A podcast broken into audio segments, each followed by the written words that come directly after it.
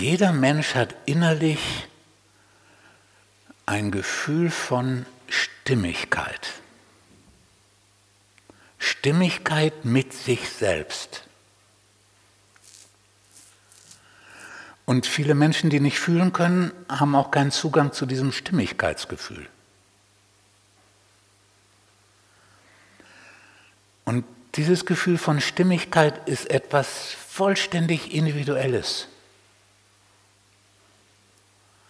Und da kann jemand, der äh, so schon etwas länger lebt und sich damit auseinandergesetzt hat, dass er schüchtern ist und dann damit einverstanden ist, schüchtern zu sein, der hat dann ein Gefühl von Stimmigkeit, dass das für ihn stimmig ist. Wenn da jetzt ein Anspruch kommt von einem Therapeuten oder von sonst was, du sollst so und so viele Kontakte haben und so und so viel Austausch und so weiter, dann wäre dieser Druck von außen etwas, das sein Stimmigkeitsgefühl verletzen würde.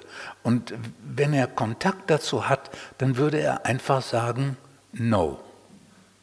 Nein, würde er sagen. Das ziehe ich mir nicht an. Die Alternative ist, dass er unter diesen Anspruch kommt. Ah, ich müsste. Jetzt muss ich mich anstrengen, das zu realisieren, unbedingt erreichen. Im ersten Fall ist er schüchtern und im Frieden und glücklich. Im zweiten Fall ist er schüchtern, aber im Krieg und unglücklich.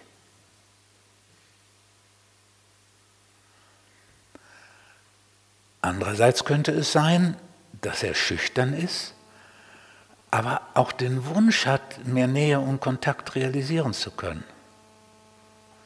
Dann ist womöglich auch dieser Wunsch, diesen Wunsch zu haben, stimmig für ihn.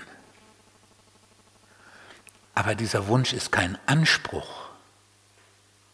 Der Unterschied ist der, wenn ich einen Wunsch habe, dann habe ich eine Vision, und wenn das nicht realisiert wird, dann bin ich bekümmert und traurig oder wehmütig. Wenn ich einen Anspruch habe, passiert was ganz anderes. Wenn ich einen Anspruch habe, dass ich so sein müsste, ja, dann habe ich selbst Hassgefühle, weil ich es nicht bin, dann habe ich selbst Vorwürfe, dann mache ich mich selbst runter, dann leide ich unter dieser inneren Selbstaggression und dem Schmerz und der Verwundung, die ich mir selbst zufüge. Also Anspruch und Wunsch sind zwei verschiedene Welten. All das hängt mit dem Gefühl von Stimmigkeit zusammen. Und es ist ganz wichtig, dass jeder seine eigene Stimmigkeit entdeckt und ein Gefühl dafür behält. Und da zum Beispiel eben auch entdeckt, ja, da ist meine Sehnsucht zum Aufwachen, und die Frage, erlebe ich das mit mir stimmig?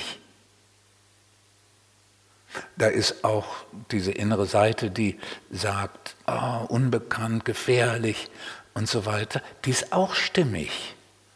Und da einen Weg für sich zu finden, mit dem man sich stimmig weiß, das macht auch die Bewegung zum Aufwachen erfolgreicher und heilsamer und auch angenehmer.